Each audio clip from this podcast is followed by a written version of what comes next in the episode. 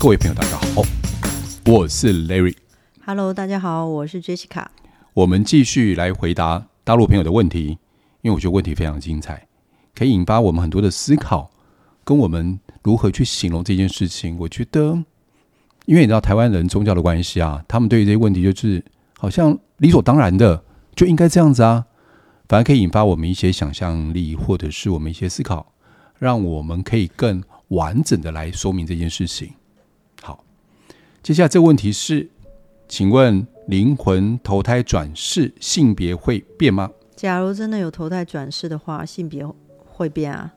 嗯啊、嗯，假如真的有投胎转世，我现在目前对投胎转世这个我才很好奇，但不知道它的机转到底是怎么样做的。但我是相信有投胎转世这件事的。但投胎转世是不是真的在地球上？不见得。哈，因为我们催眠的过程中，我发现很多是外星人。那我问你啊，嗯，假设投胎转世的时候的那个人，因为你可以看到一个人前世嘛，他如果是外星人，你看得到吗？外星人看得到。哦，你知道他是外星人？对，我很好奇，外星人有性别吗？没有，对不对？嗯，因为他们沟通是用意识里在沟通，他们甚至可能没有形象。但我先讲，我看不到他是哪一个星球的。嗯哼，啊，就是没有办法具体说明，但可以知道他其实有几次是。如果你看得到，可能就被请走了，你不会坐在这里。对 对对，就是我还会活着待在地球上，感谢老天，不会看得太清楚。呀，好，嗯哼，所以性别会变吗？或许没有性别，那性别是会改变的。好，接下来一个问题是，能不能说出只有家里人知道的具体某个事件，外人不可能知道的秘密呢？让我们得到具体的信息，相信那就是他。比如他生前的电话号码、QQ 名叫什么之类的。就算只剩下百分之二十的记忆，他用了几十年是不可能忘的啊。这些都会比较深刻，因为每天都在用，一直都在不断的重复，而不是一些无关紧要别的事情。所以。我看到这个问题，我有，其实我有叹气。叹气意思就是说，提出这个问题的人，我我感受到的是，不要忘记我吧。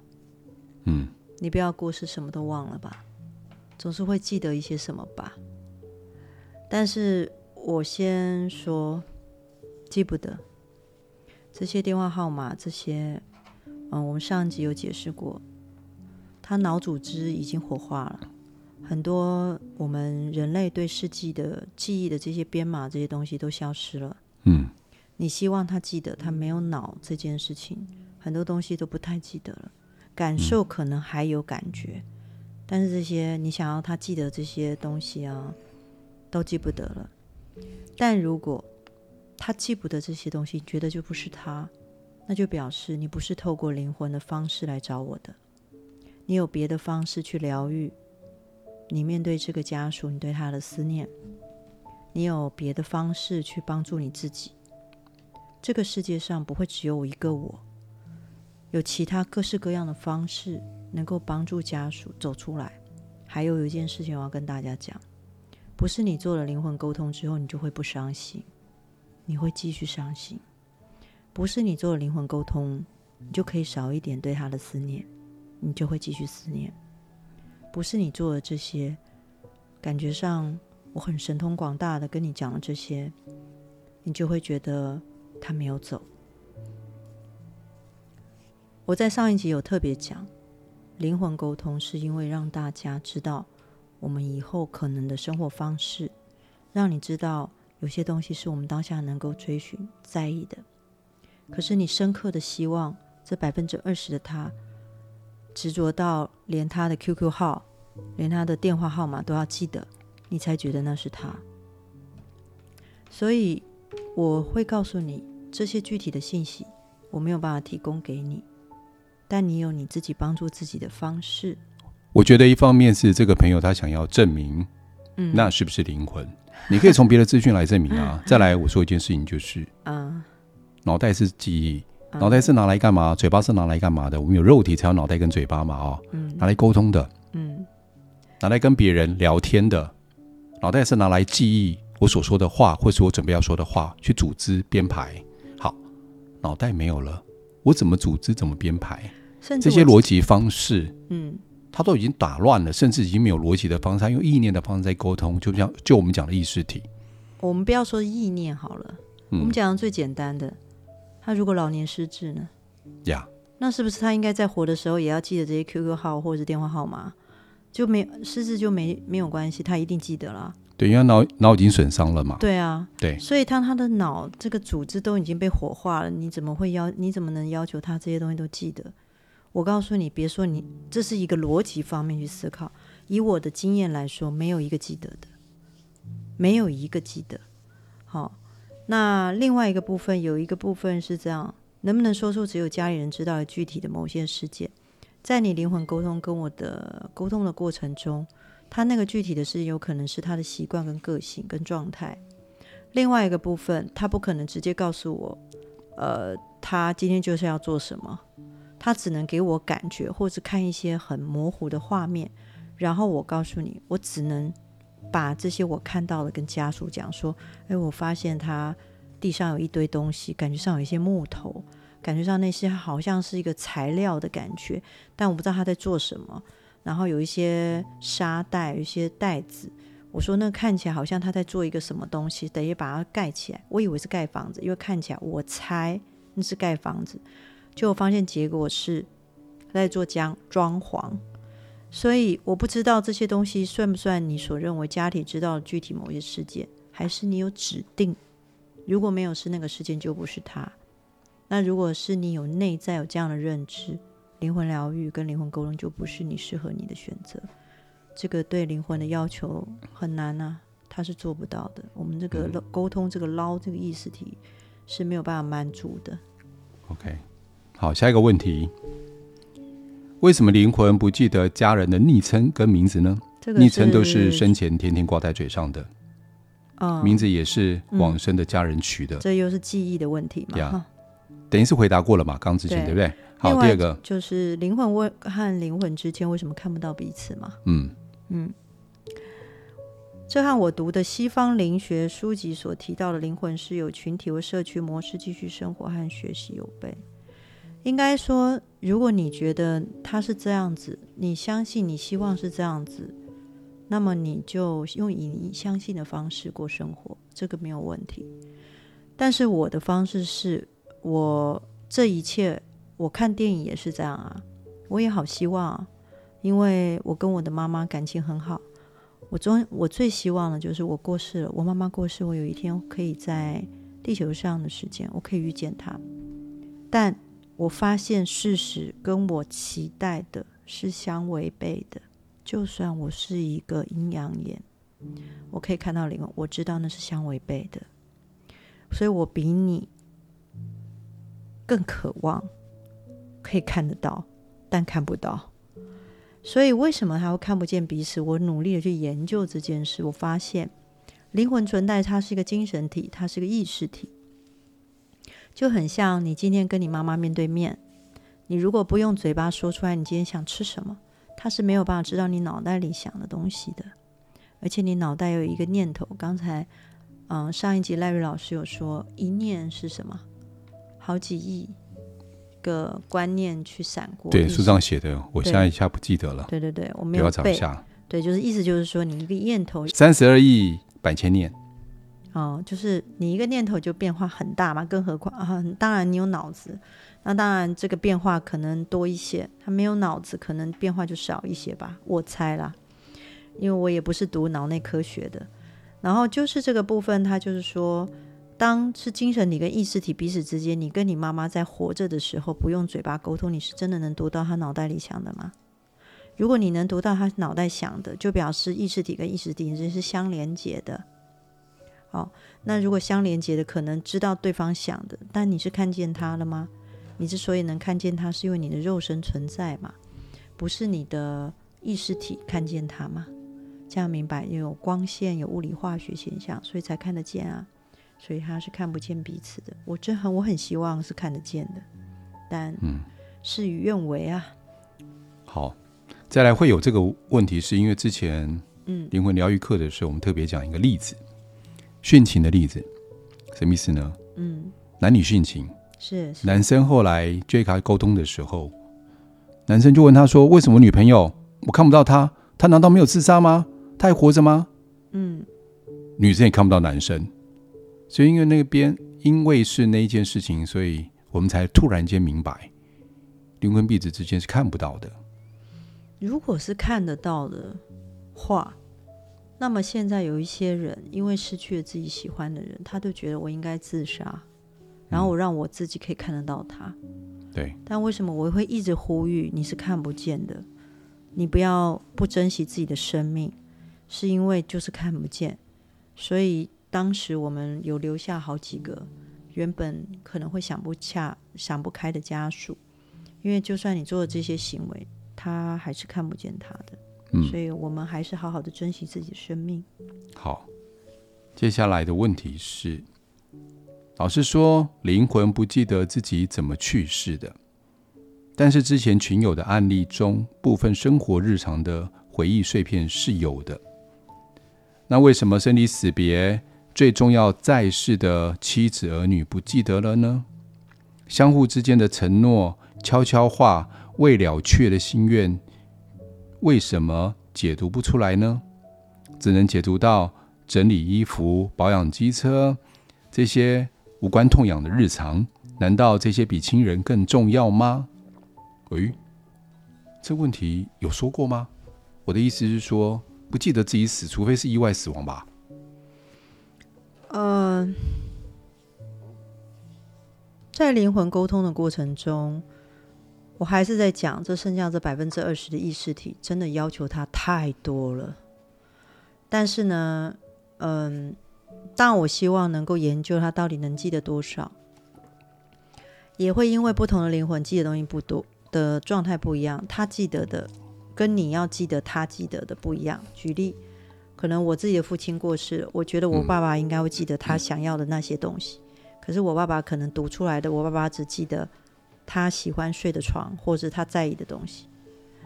那有一个部分是他有说，呃，生活。部分生长生活日常的回忆碎片是有的，呃，因为这些回忆的碎片对灵魂来说是在意的，他记得的，我捞得到的。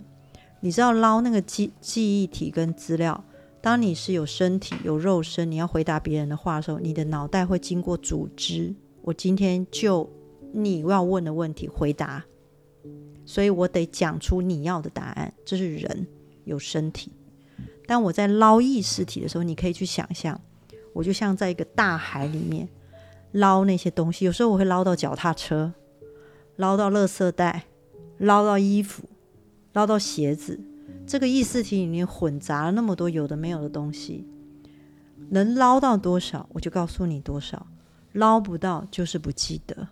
那如果你要责备他怎么不记得这些东西，我要跟你讲，就是看我捞多久。那捞得越久，是不是真的能够捞到这些东西？Maybe，也许是，但大部分我发现人那些累积起来的点点滴滴生活的幸福、开心那些东西，他会记得。可是你是希望来的他哭天抢地吗？他很伤心吗？他很悲痛，他很难过，然后告诉你说他很惨，类似像这样，应该说。当灵魂脱离身体之后，他大部分的情绪降低很多很多。然后他怎么死的，通常灵魂都不太记得。就算生病，他也会经过一段昏迷期，除非他生病的那个时辰很长，八年、十年，他每天都躺在床上。有些灵魂记得的，比如说他可能记得他生前躺在床上被人家限制下床，这件事他很在意，他就记得。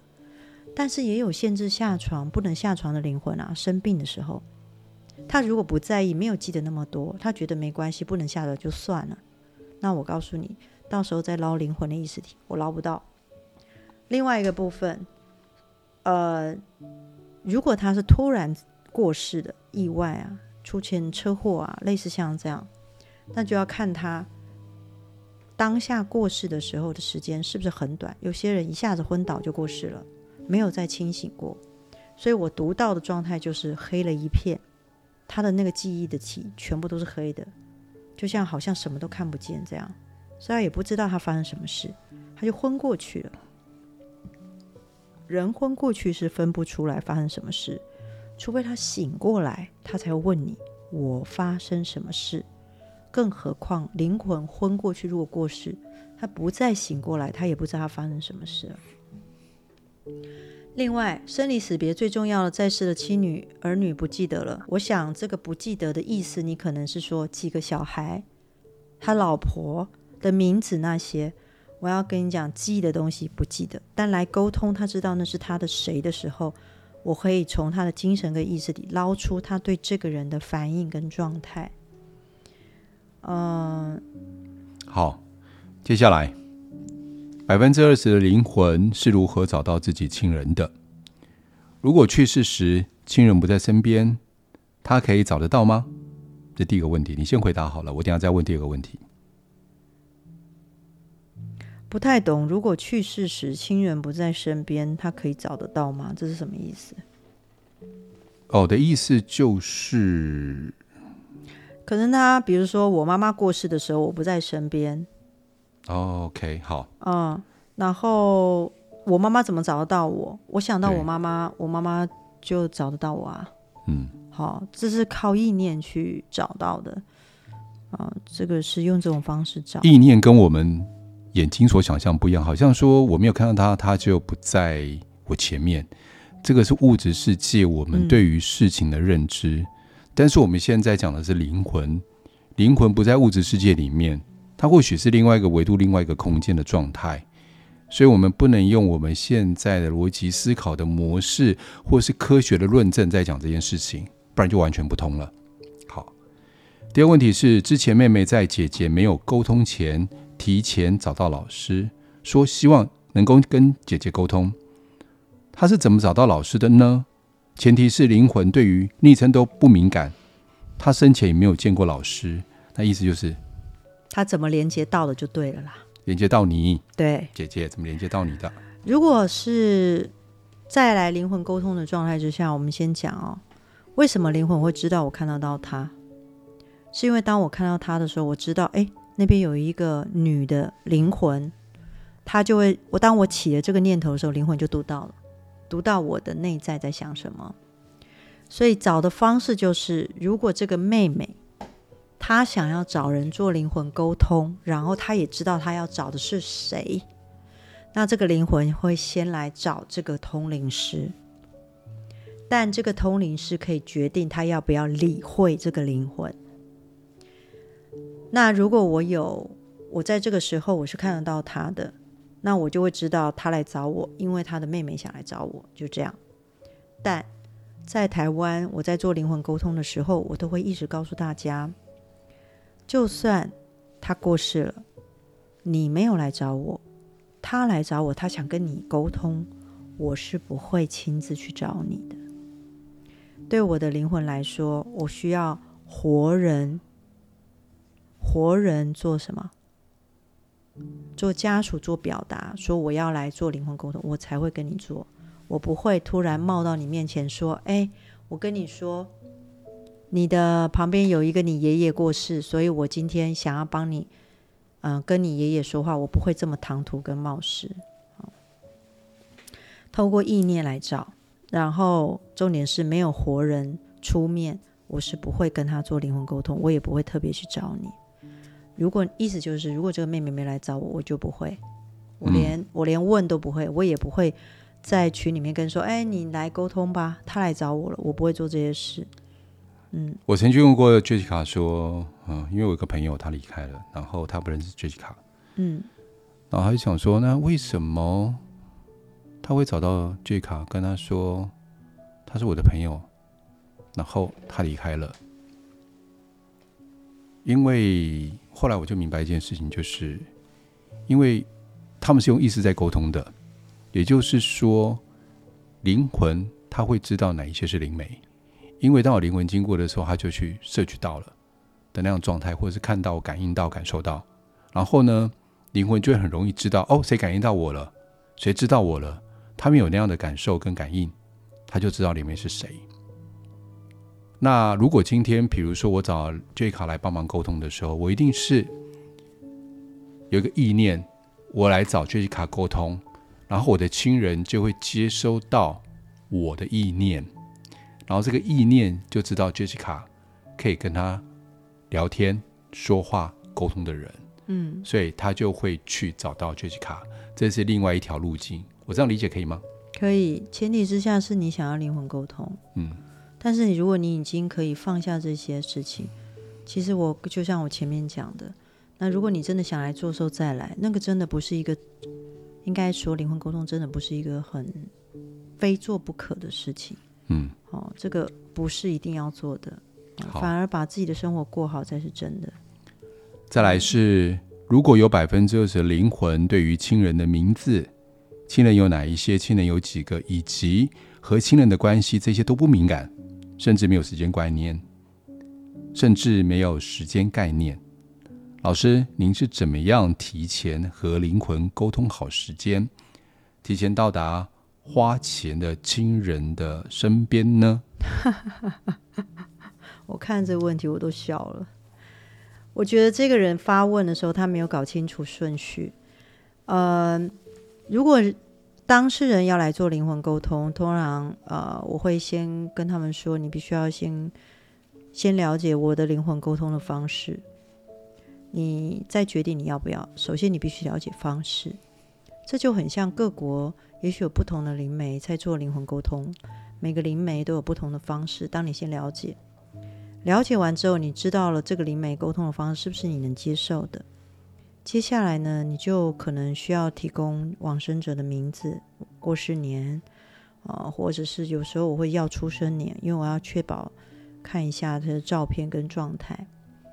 然后等到你要找到了之后，我才会跟对方讲说：“哦，我找到了，我看到，我感受到的个性是这样。”但前提是灵魂要不要来沟通啊？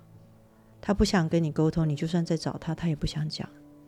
那如果这些都做好了，那你也愿意来了，那我们再约时间。其实过程是这样的，我不会什么提早、提前，然后去找到灵魂，然后跟他沟通好时间，没有这种事。跟灵魂不用沟通时间，选择约时间的是跟家属。所以这个问题，其实我可以明显感觉到，其实这个问题的人他搞不清楚那个过程跟状态，哦，就发问了。那也意思就是说，他有一个流程的。还是一句话，如果没有在世的家属出面，我不做灵魂沟通，因为我一直觉得这真的不是最重要，你一定要做的事情。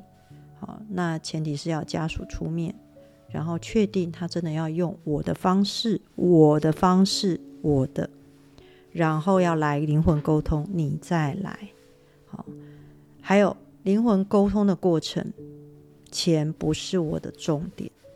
灵魂沟通一定要在世的活人出面，然后确定选择我的灵魂沟通方式。